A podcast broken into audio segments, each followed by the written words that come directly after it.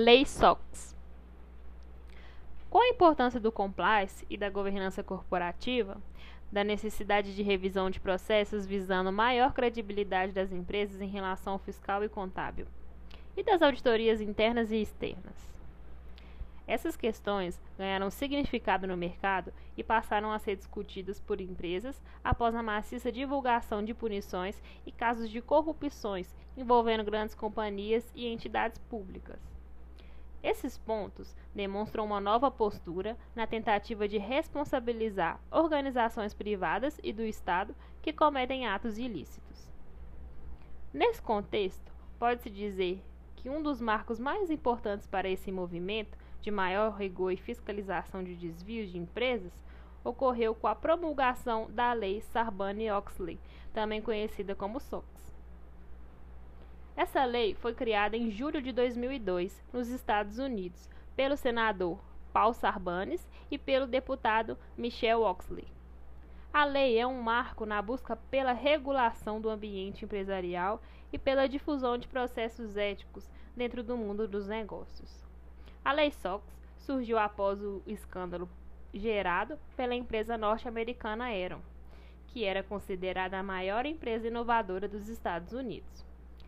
Essa lei tem o objetivo de oferecer mais segurança para acionistas e stakeholders de companhias de capital aberto e que estão ativos no mercado de ações americano e na bolsa Nasdaq. Ela estabelece medidas de governança corporativa e normas para regular a emissão de controles internos e relatórios financeiros divulgados para o mercado. A Aeron era uma companhia de energia, sendo uma das líderes nesse setor, mas com diversas denúncias de fraudes contábeis e fiscais, o grupo entrou em falência em 2001, levando com ela a empresa de auditoria Arthur Anderson, que estava envolvida na manipulação das demonstrações contábeis. Foi devido a todas essas manipulações contábeis, falta de transparência e de fraude corporativa que surgiu essa lei, que rege as regras contábeis em todo o mundo. Composta por uma série de ações regulamentadoras, a Lei Sarbanes-Oxley é composta por 11 capítulos de 66 seções.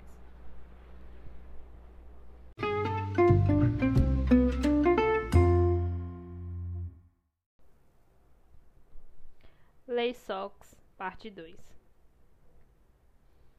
Conforme falamos no podcast anterior, a Lei Sarbanes-Oxley é composta por 11 capítulos e 66 seções.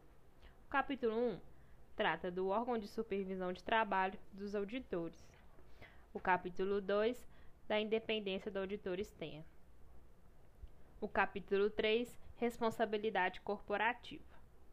Capítulo 4 aprimoramento da divulgação financeira.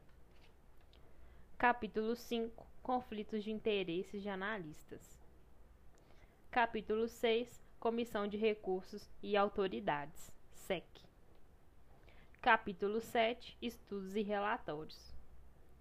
Capítulo 8 Responsabilidade e fraude corporativa e criminal. Capítulo 9 Aperfeiçoamento da pena do crime do colarinho branco. Capítulo 10 Restituição de impostos corporativos. E por fim, capítulo 11 Fraudes corporativas e prestações de contas. Apesar dessa lei ter sido criada nos Estados Unidos com o objetivo de assegurar maior segurança nos investimentos, ela afetou empresas no mundo todo que precisam se adequar para realizarem operações internacionais, exigindo maior transparência das empresas em relação às suas operações e auditorias que possam validar que os processos realizados por essas sejam legais. No Brasil, ainda não existem leis como essa SOX para inibir fraudes corporativas, mas algumas empresas já implementaram a lei e suas normas.